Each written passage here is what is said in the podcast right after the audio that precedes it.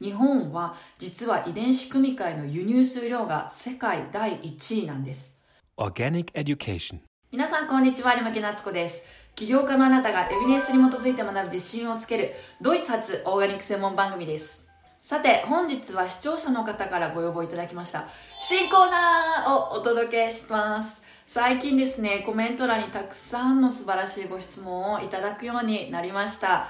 ありがとうございます。その中で回答を動画で教えてくださいというね、ご要望も多くありましたので、今回から少しずつお送りしていきたいなと思っています。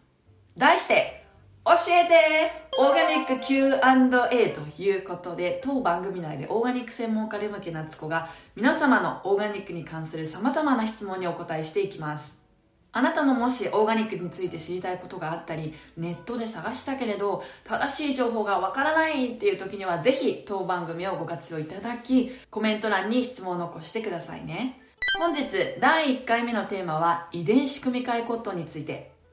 この教えたオーガニック Q&A では、私がドイツの大学院と研究所でオーガニック食品の研究に従事し学び得た知識と、以来10年以上本場欧州で研究を続けてきた中で蓄積した学術情報、エビデンスをもとに回答していきます。今回いただいたご質問はこちらです。遺伝子組み換えについて質問です。コットンも遺伝子組み換え作物として有名ですが、日本の市場においてとっても安く販売されている衣服には、遺伝子組み換えのコットンが使用されていると考えてしまっていいのでしょうか？遺伝子組み換えコットンの衣服を着たらどんな健康被害があるのでしょうか？食の安心安全の中でもよく取り上げられる遺伝子組み換え。オーガニックに興味がある方ならば注目している人は多いと思います。これについては私が運営するスクールでも1講座を設ける重要テーマなんですが今回の質問はその応用編ともいえる素晴らしいものですご質問のポイントはこちらです。1、格安コットンは遺伝子組み換えコットン ?2、遺伝子組み換えコットンの健康被害とはでは、早速回答していきますね。遺伝子組み換えについて調べる上で皆さんに知っていただきたいのが、国際アグリバイオ事業団という国際組織です。ここでは遺伝子組み換えに関する信頼性の高いデータが毎年まとめられています。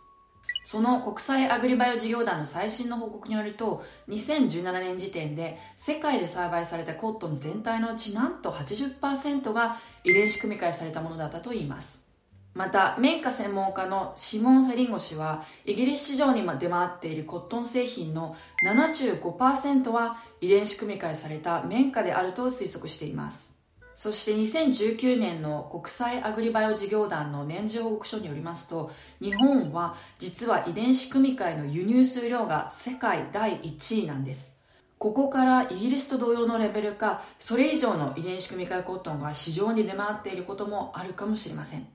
よって質問者のおっしゃる通り、格安の衣類は遺伝子組み換えのコットンである可能性が比較的高いと推測できます。Organic Education 次に遺伝子組み換えコットンを身につけることで起きうる健康被害についてお話ししますね。まず肌の健康に特化して生産現場で行われた調査に基づく学術論文の結果ではインドにおいて遺伝子組み換えコットンの収穫時に肌が焼けるような痛みを覚えた生産者がいたことが分かっています。その裏事情として注目されるのはやはり農薬です。遺伝子組み換え農作物は遺伝子組み換えの種とセットで売られる合成農薬に依存して栽培されます。そのため遺伝子組み換えのコットンにはより多くの残留農薬が検出されるのではないかと考えられています。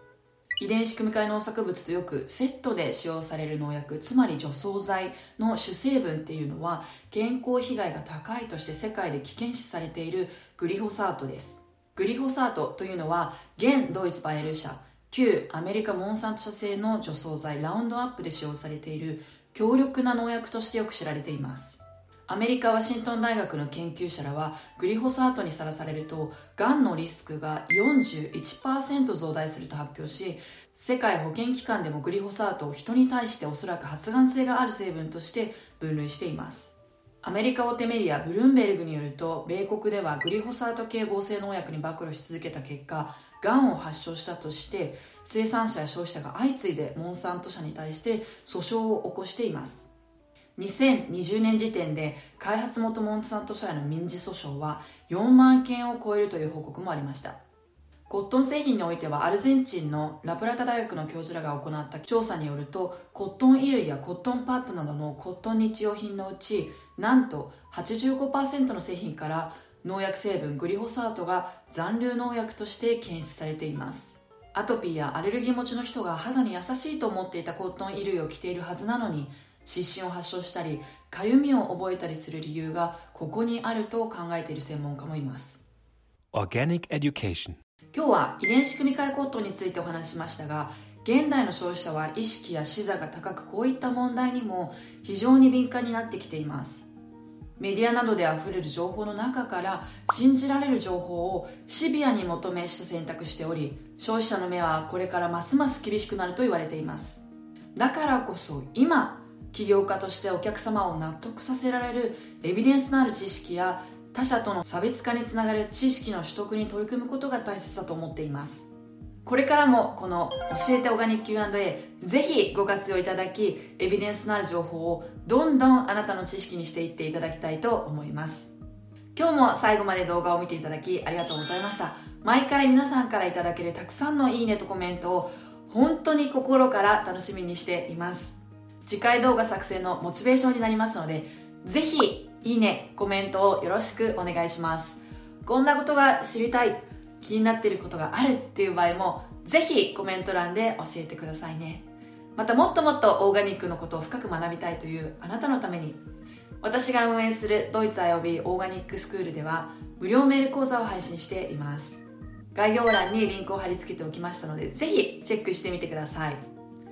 ではまた次回の動画でお会いしましょう。レミケナツコでした。チュース。